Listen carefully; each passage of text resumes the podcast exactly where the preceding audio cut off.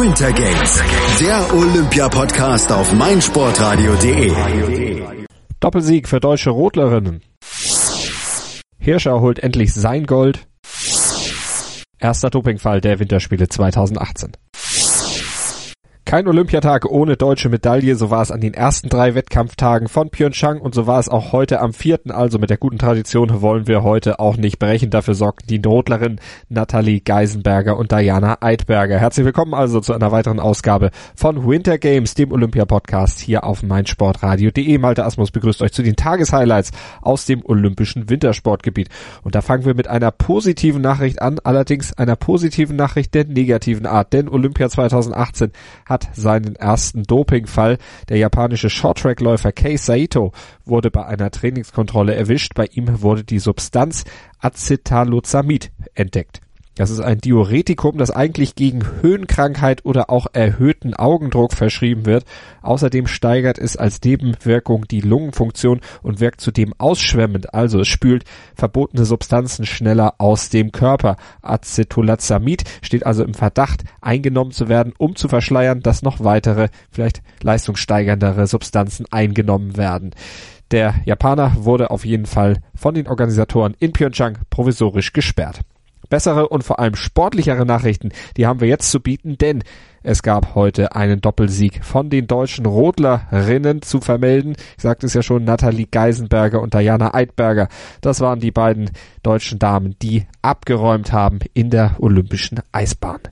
Und das ist auch gleich unser erstes Thema hier bei Winter Games, dem Olympia-Podcast auf meinsportradio.de. Kurze Pause, kleiner Hinweis auf das, was wir sonst noch im Programm haben.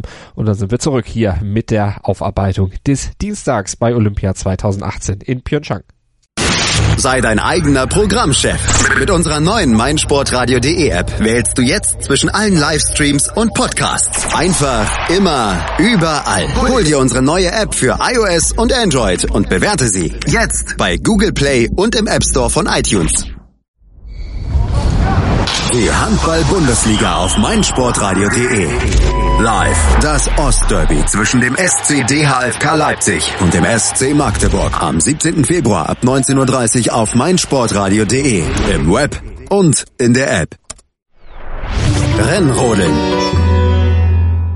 Die obligatorischen Medaillen für Deutschland bei diesen Olympischen Winterspielen in Pyeongchang 2018 gab es natürlich auch heute an diesem Dienstag und dafür haben gesorgt die Rodlerinnen, die haben das besser gemacht, was Felix Loch vor wenigen Tagen nicht hingekriegt hat, nämlich die Führung nach den drei Durchgängen dann am Ende auch ins Ziel zu bringen. Das hat vor allen Dingen natürlich geschafft Natalia Geisenberger, die hat sich die Goldmedaille gesichert, die sie ja auch schon in Sochi vor vier Jahren geholt hat. Und zweite wurde Diana Eidberger, die hat sich also die zweite Medaille geholt und Bronze, das hat die Kanadierin Alex Gaff gewonnen. Also ein deutscher Dreifachsieg war sogar lange im Bereich des Möglichen. Allerdings hat Tatjana Hüfner hinten raus nichts mehr zusetzen können, fiel dann noch auf Platz 5 zurück. Bei uns ist unser Wintersportexperte aus der Sendung Kaltschneuzig, Sebastian Mühlenhof. Hallo Sebastian. Hallo Malte. Ja, wir gucken nochmal auf dieses Rennen zurück. Erstmal muss man sagen, Glückwunsch an alle deutschen Teilnehmerinnen. Das war wirklich eine starke Leistung. Vor allen Dingen an Natalia Geisenberger, dass sie eben diese ja, Nervenbelastung gehalten hat, obwohl ja ihr Trainingskollege, ihr Teamkollege Felix Loch vor wenigen Tagen da noch diesen Fahrfehler in der Kurve 9 gemacht hat. Ja, genau, sie ist ganz, sie ist ruhig geblieben, sie hat es runterbringen können und das ist das Positive, dass sie genau diese, diese Ruhe dann einfach oben am Start hatte. Das war natürlich aufgrund der ganzen Situation, wo wir gleich noch darauf eingehen werden mit dem Sturz, mit Sicherheit nicht ganz einfach, weil sie das ja ein bisschen dann nach hinten verschoben hat, so um fünf Minuten und dann ist natürlich auch das Aufwärmprogramm, konnte sie wahrscheinlich noch ein bisschen anpassen, da sie noch wirklich dann noch einige Zeit hatte, bis, bis sie dann gestartet ist, aber trotzdem sehr souverän gefahren, keinen Fehler gemacht, wirklich über das ganze, den ganzen zwei Tage wirklich sehr gut gewesen und einfach die konstanteste Fahrerin gewesen und hat sich somit am Ende verdient den Sieg geholt, weil sie, wie gesagt, keine Fehler gemacht hat. Kurve 9 immer gut getroffen hat, auch zum Ende sich dort nicht den Fehler erlaubt hat, den halt Felix Loch gemacht hat und spricht wirklich dafür, dass sie die beste Rodlerin aktuell im Weltcup-Zirkus ist und hat es ja bewiesen, Weltcup wieder gewonnen. Also von daher, sie ist die absolut beste Fahrerin, hat sich auch verdient die Goldmedaille geholt. Und sie hat sich ja auch, genau wie die anderen Deutschen, von diesem spektakulären und ja ziemlich gefährlichen Sturz von Emily Sweeney im letzten Durchgang nicht aus der Ruhe bringen lassen. Die US-Amerikanerin, die hat auf der Geraden vor dieser berüchtigten Kurve 9 plötzlich die Kontrolle über ihren Schlitten verloren, krachte da ganz oben an der Begrenzung mit ihren Füßen rein. Das sah ziemlich brutal aus, vor allem wie sie dann auch wieder zurückgeschleudert wurde und so quasi manövrierunfähig durch die Bahn äh, taumelte. Ganz, ganz schwerer Sturz, der zum Glück glimpflich ausgegangen ist. Ja, zum Glück Limpfi, das muss man wirklich sagen. Sie konnte dann zwar ein bisschen mit Unterstützung der medizinischen Helfer dann davon gehen, aber sie konnte zumindest gehen. Das ist, glaube ich, das ganz Positive. Sie werden jetzt natürlich noch genauer untersuchen, weil es auch mit dem Kopf, glaube ich, gegen die Eisbande geprallt ist. Dann ist auch gefährlich. Da muss man wirklich auch noch aufpassen, gerade bei den Kräften, die ja auf die Rodler wirken. Das sind wirklich schon mehrere G-Kräfte und das ist schon eine enorme Wucht dort. Und ähm, ja, man muss wirklich sagen, dass es glimpflich ausgegangen ist. Da ging schon die ersten Erinnerungen darum, als 2010 in dieser schlimme Sturz gab von dem georgischen Rodler Adler, wo er dort entsprechend gestorben ist. Ähm, es ist wirklich gut, dass sie das noch halbwegs, äh, halbwegs unversehrt überlegt hat. Natürlich schade für sie, dass sie dann natürlich nicht ins Ziel gekommen ist und das dann so enden musste. Ähm, aber das Positive an dieser ganzen, das ganze Wichtigste einfach ist, dass sie gesund ist, dass sie gehen kann. Ähm, dann mal gucken, wie sie dann zurückkommen wird, ähm, was dann auch wirklich die Prognose dort sein wird. Aber ähm, das sah wirklich schon äh, ganz, ganz übel aus. Und das finde ich auch gut dann von den Kollegen von Eurosport, die dann keine Bilder dort gezeigt haben, weil das muss man wirklich nicht zusammen angucken. Nee, definitiv. Das waren Szenen, die nicht zu sehen sein sollten, weil es einfach auch ja dann nur äh, cooler Voyeurismus wäre, wenn man da jetzt noch weiter draufgehalten hätte und das vor allen Dingen alles noch in Zeitlupen aufgedröselt hätte. Gehen wir auch lieber auf die positiven sportlichen Nachrichten und schauen wir noch auf Diana Eidberger. Die hat im vierten Durchgang Laufbestzeit gefahren. Erste Olympiateilnahme für sie und gleich Silber, auch ein Start nach Maß. Genau, wirklich ein Start nach Maß für sie gewesen, ganz, ganz stark gehabt. Natürlich hatte so ein, zwei Läufe, wo sie ähm, immer, immer Probleme hatte, gerade der erste und der dritte Lauf, also immer der erste Tag am Lauf, der war ihr nicht zu 100% Glück, aber hat dann immer die richtigen, richtigen, ja, richtigen Schrauben gedreht, immer das Richtige gefunden, die richtige Linie gehabt und auch gerade im zweiten wirklich ein sehr schnelles Material gehabt, war sogar noch schneller als Natalie Geisenberger um 500 Also sie hat das wirklich sehr gut gemacht und sie hat es auch einfach verdient, weil sie dann ähm, auch die Plätze gut gemacht hat, schneller gewesen als Alex Gaff, als Tatjana Hüfner und auch einfach dann keinen Fehler zum Ende hin gemacht. Und das spricht schon wirklich dafür, dass sie sich enorm entwickelt hat in den letzten Jahren und ähm, dass sie dann so vorne mitfahren kann und sich dann bei ihrer ersten Olympiateilnahme Silber holen kann, ist eine Riesengeschichte. Glückwunsch ihr dafür, weil sie das auch einfach verdient hat. Und wenn sie diese beiden fehlerhaften Läufe nicht gehabt hätte, den ersten und den dritten, hätte es vielleicht sogar noch an Nathalie Geisenberger reisen können, wobei ich auch denke, dass dann einfach die Erfahrung dann bei Geisenberger einfach noch Tick größer noch war als bei Eidberger. Und es war ja am Ende auch ein ziemlicher Vorsprung, den Geisenberger da vor Eidberger hatte, 0,367 Sekunden, das ist ja dann auch schon eine ziemliche, ziemliche Hausnummer. Aber bei Eidberger dieses Hin und Her, was sie ja an diesen drei oder vier Runden da äh, zu absolvieren hatte, erst zweite, dann wieder vierte, am Ende wieder zweite, also auch das eine wirklich starke Leistung. Du hast es gesagt, sie kam immer wieder zurück, hat an den richtigen Schrauben gedreht. Tatjana Hüfner natürlich deutlich erfahrener und auch deutlich höher dekoriert schon. Sie war ja eigentlich auch gut unterwegs. Was hat bei ihr am Ende gefehlt, dass es eben nicht für eine Medaille gereicht hat?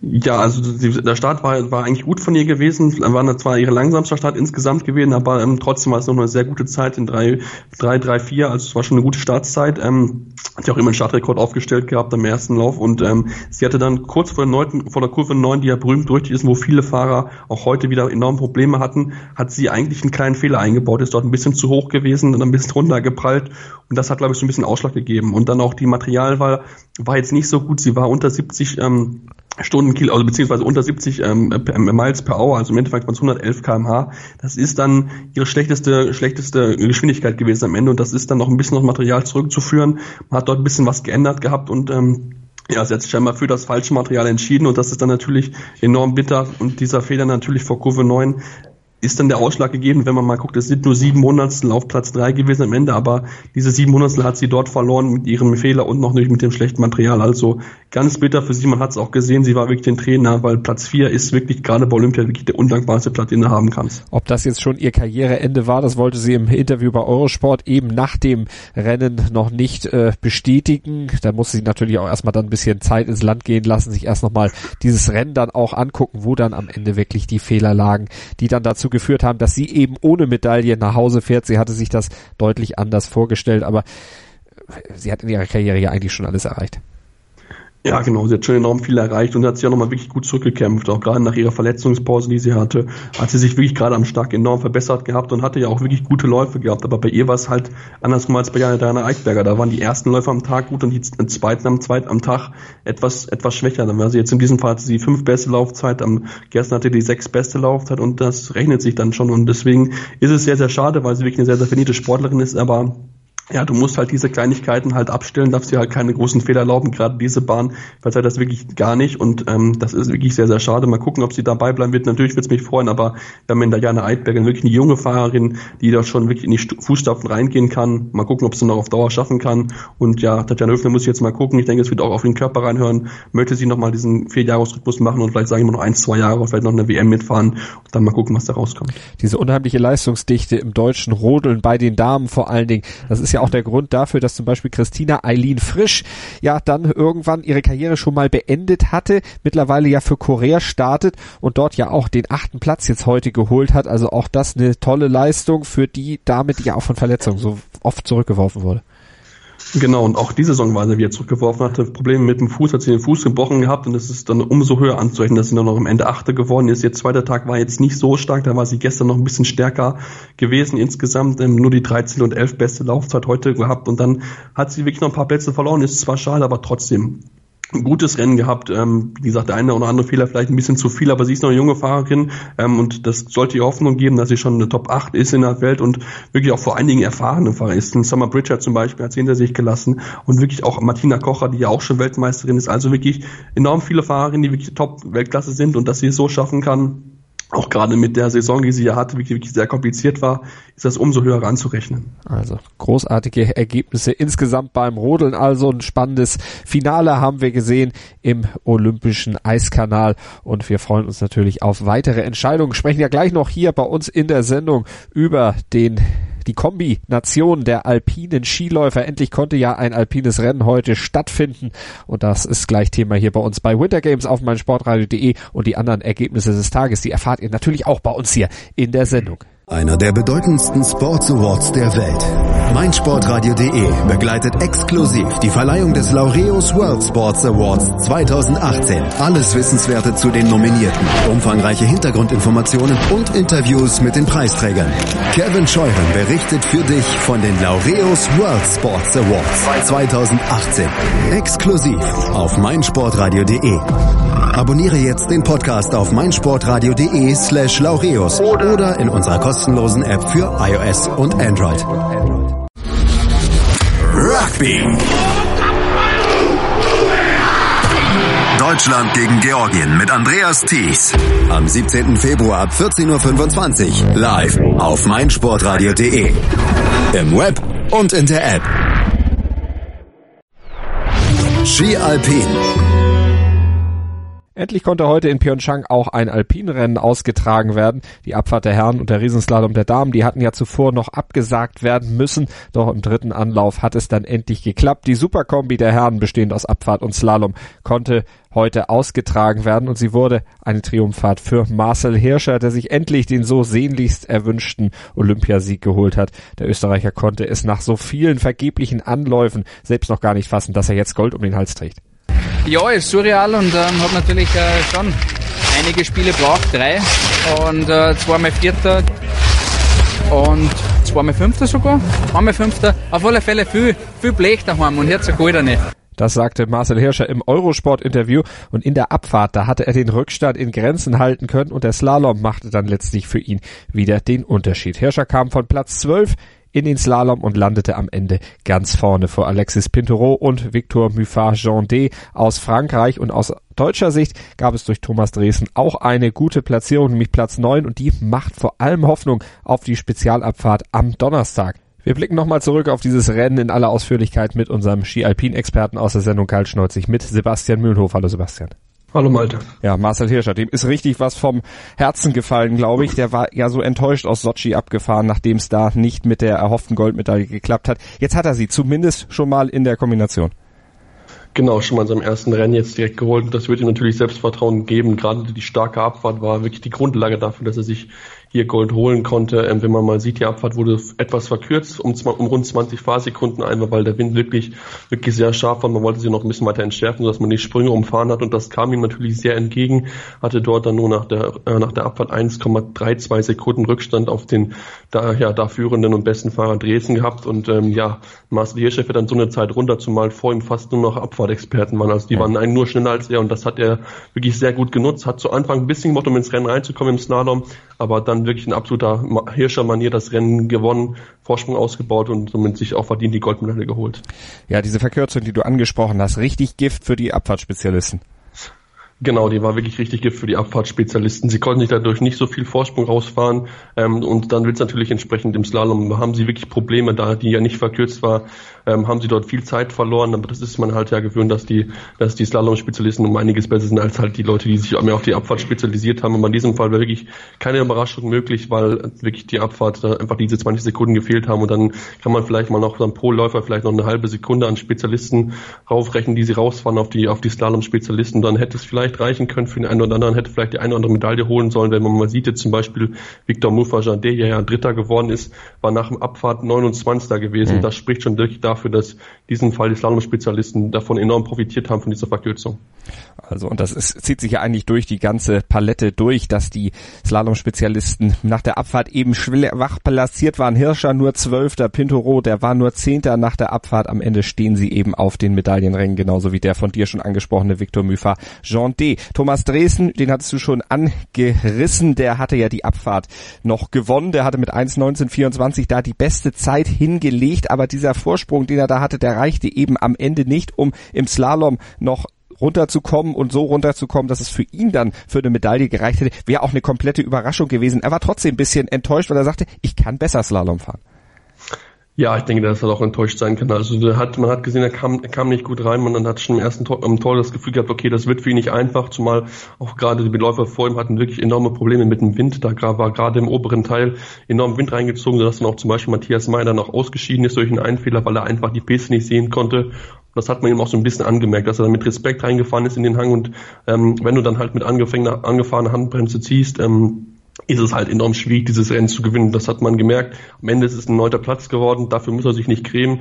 Ähm, gerade die Abfahrt sollte natürlich Hoffnung machen jetzt für Donnerstag, dass er dort dann vorne mitfahren kann. Dann geht's nochmal 20 Sekunden länger, aber trotzdem ist es schon mal gut gewesen, dass er sich dort so platzieren konnte ja. vor einem, vor einem Schittel Jansrud, vor einem äh, Alex, Alex Lund Swindal. Also von daher, das ist das Positive, das Slalom am besten eine 24 beste Zeit ja, abhaken und weitermachen im Endeffekt. Matthias Meyer, den Österreicher hast du angesprochen, dessen Sturz, dessen Einfädler, der auch seine Ambition am Ende dann ja gekostet hat, also keine Medaille für ihn. Er muss aber von Glück sagen, dass er unverletzt, halbwegs unverletzt aus der ganzen Nummer rauskam, denn der ist richtig äh, ausgehoben worden und dann reingerutscht in einen Kameramann, den hat er umgesäbelt und da lag auch noch unheimlich viel Equipment rum. Also der hat Glück gehabt, dass er da nicht irgendwo richtig äh, böse auch in eine rumliegende Bohrmaschine äh, gerutscht ist. Ja, genau, der hat richtig, richtig Glück gehabt, weil da kann so schnell was passieren. Hat auch Gott sei Dank die Slalomschlangen nicht getroffen auf seinen Rücken. Das war ja auch wirklich ganz knapp, als er ihn dort ausgehoben hatte nach dem Einfädler. Ähm, davon kann man auch von Glück reden, weil auch diese Slalomschlangen, die tun auch weh, gerade wenn es auf den Rücken geht. Das ist ja immer eine Stelle, die wirklich dann noch sehr empfindlich für sowas ist und er hat ja wirklich Glück im Unglück gehabt. Man muss einfach davon äh, von Glück reden, dass er sich nicht schwerer verletzt hat. Er muss auch sagen, doch ein Pistenarbeiter nicht aufgepasst und der stand dann einfach da und hat einfach gewartet, dass der Mai in ihn reinfährt und das geht halt auch da nicht, das muss man auch so sagen. Deswegen Glück im Unglück für ihn, jetzt kann er natürlich dann angreifen bei der, bei der Abfahrt, weil da wird er auch zu den Medaillenkandidaten zählen und nicht sogar Goldkandidaten, weil auch die Österreicher dort immer für Überraschungen gut sind und ähm, macht es dann auf jeden Fall noch spannender, weil nämlich auch die absoluten Top-Leute mit dabei sein werden jetzt an einer Abfahrt am Donnerstag. Linus Strasser spielte heute keine Rolle, obwohl der ja eigentlich Slalom-Spezialist ist. Aber bei ihm passt es einfach schon in der Abfahrt nicht. Der Lino Strasser ähm, durfte dann aber nochmal nach den Top 30 ist ja so, dass dann immer dann die dann nicht sich für den zweiten qualifizieren, dann fahren dürfen. Und dort ist er dann leider eingefädelt, ist dann ausgeschieden. Ähm, ja, Lino Strasser hätte gerne was gehabt. Er hat sich dann auch entsprechend, war nicht glücklich über seinen Lauf. Er hat gesagt, es ist durchaus mehr drinne gewesen. 39 dann nach dem Abfahrt gewesen. Und ja, aber Lino Strasser wünscht man sich immer, dass mal jetzt so da wirklich auch auf der richtigen Piste mal so der, so der Breakout kommt, dass das mal wirklich schaffen kann. Aber irgendwie will der Grosch noch nicht überspringen. Also werden wir uns natürlich dann weiter drum kümmern um die Ski-Alpin Herren und Damen. Da stehen ja dann noch ein paar Entscheidungen aus. Die von mir schon angesprochene Abfahrt der Herren und auch der Riesenslalom der Damen, die werden dann am Donnerstag ausgefahren. Also der Super Ski Thursday Thursday ist dann angesetzt und da wird's dann mal richtig spannend, weil da rechnen sich die, die, Deutschen natürlich dann auch ein bisschen was aus. Thomas Dresen in der Abfahrt der Herren und natürlich Riesenslalom der Damen mit Viktoria Rebensburg. Auch da sind die Eisen, die deutschen Eisen doch recht heiß. Wollen wir mal gucken, wen würdest du da für die Medaillenplätze insgesamt am favorisiertesten sehen? Ähm, für jetzt die Abfahrt oder wen meinst du? Sowohl als auch.